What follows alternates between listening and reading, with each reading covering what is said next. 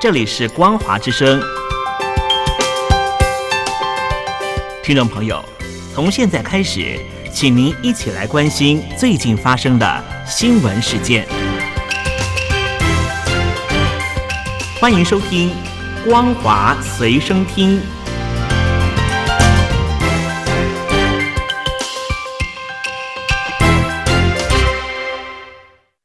欢迎收听今天的《光华随身听》，我是兰玲。首先带您关心国际间的重大消息。熟悉日中关系的消息人士向日本媒体透露，日本跟中国预计将在二零二四年初，针对福岛第一核电厂核处理水排向大海的问题展开专家协议。双方是否可以透过协议解决立场分歧的问题，以及中国是否会解除针对日本水产的禁令，预料将成为焦点。先前。中国和国际原子能总署、韩国、加拿大等多国组成了调查团，监测福岛第一核电厂附近的海水、水产品等辐射物质浓度。但是，中国政府之后又宣称调查不够充分。中国外交部长王毅还要求日本提供中国独立监测的机会。尽管有些强人所难，但专家分析。日本政府依然希望借由举办核处理水排海专家协议来改善日中关系。接下来带您关心中国境内的重大消息。中共当局最近突然宣布将加强整顿网络游戏，让游戏概念股应声大跌。腾讯在一天内就跌掉了港币三千六百七十点五亿元，相当于小米公司的总市值。网易的市值也蒸发了一千三百七十五亿元，两者总计失血超过五千亿元之高，对产业造成了巨大的打击。不但股民们的心在淌血，也引发业界和媒体不满。网络上更是一面倒的认为，中国政府实在是管太多了。上海混沌投资公司的董事长葛卫东在微信朋友圈发讯息，怒轰官方，说这边救市，那边搞事。这种经营环境还能生存投资吗？为什么不能营造个宽松的经营环境呢？未成年限制是有道理，成年人花点自己的钱玩游戏是怎么了？这也要管？还说经济的活力都被玩死了，没人敢投资，就天下太平了。这些话被截图之后，在网络上流传，引发讨论。连一向为官方发言的《环球时报》前总编辑胡锡进，也在网络上发文说。非常相信有关部门出这个文件是善意的，是想解决一些实际的问题，但它的推出客观上导致了一整个行业的惊慌，股市刚有的一点回暖又被浇了冷水。它造成的利弊关系以及是否应该采取措施来缓和冲击，值得出文件的部门进一步评估。但是这篇婉转的建议随后也被删除了。此外，立场一向亲中的香港《新港日报》也刊出了一篇社论，里面提到，官方加强监管网游，放在过去会有许多家长支持，但是这次却引来了不少批评。虽然腾讯的老板马化腾在微信朋友圈里说，意见稿立足于保障和促进网络游戏行业繁荣健康发展，但是社论指出，雷霆雨露俱是天恩。如果你看过张艺谋的电影《坚如磐石》，就会理解马老板等人的意思。在那部电影中，作为金江市首富的黎志田，虽然在商场上呼风唤雨，但是遇上了副市长郑刚，对方一言不合就拿枪指着他的头，说：“你在我面前什么都不是。”郑刚的夫人还警告黎志田，要他记住“士农工商”四个字。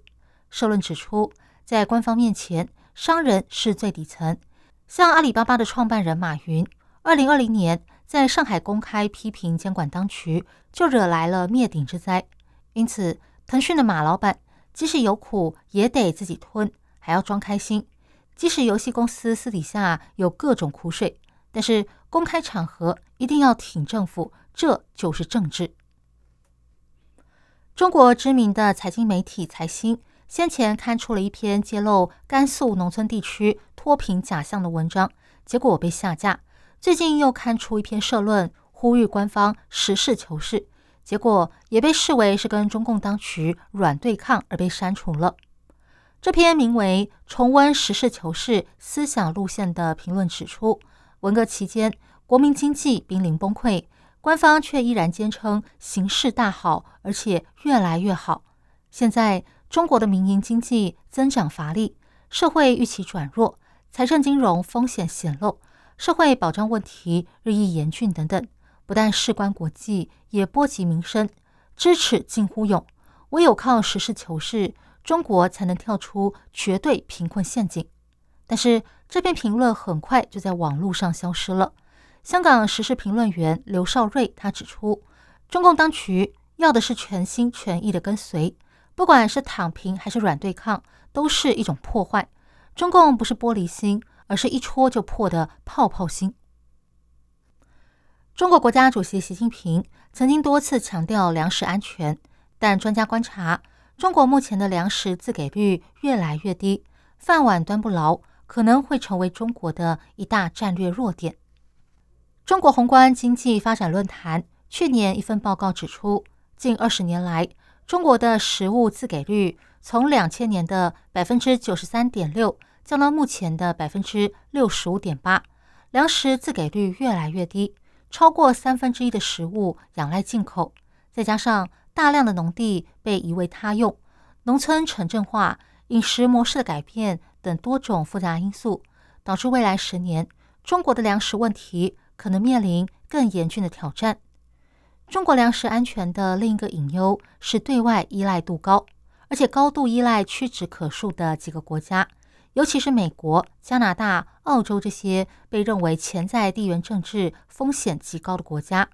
中国官方去年透露，所有进口来源国中。美国是第一大粮食进口来源国，占进口的比重高达百分之三十七点三。此外，中国还要担心海上食品贸易被切断的风险。美国海军研究所今年发表了一篇文章，说美国可以在世界上很多海上咽喉要道切断中国的供应链。中国的统治者可能不怕任何国家，但他们确实担心会无法养活自己的人民。意大利国家安全问题专家帕里西他说：“如果中国对台湾动物、马六甲或者是赫姆兹海峡等地区可能会经历严重的延误或被完全封锁，食品供应链可能会因此中断。”中国经济疲软，失业人口不断增加，各地接连传出积欠薪资的消息，引发了一股罢工潮。四川省遂宁市中医院。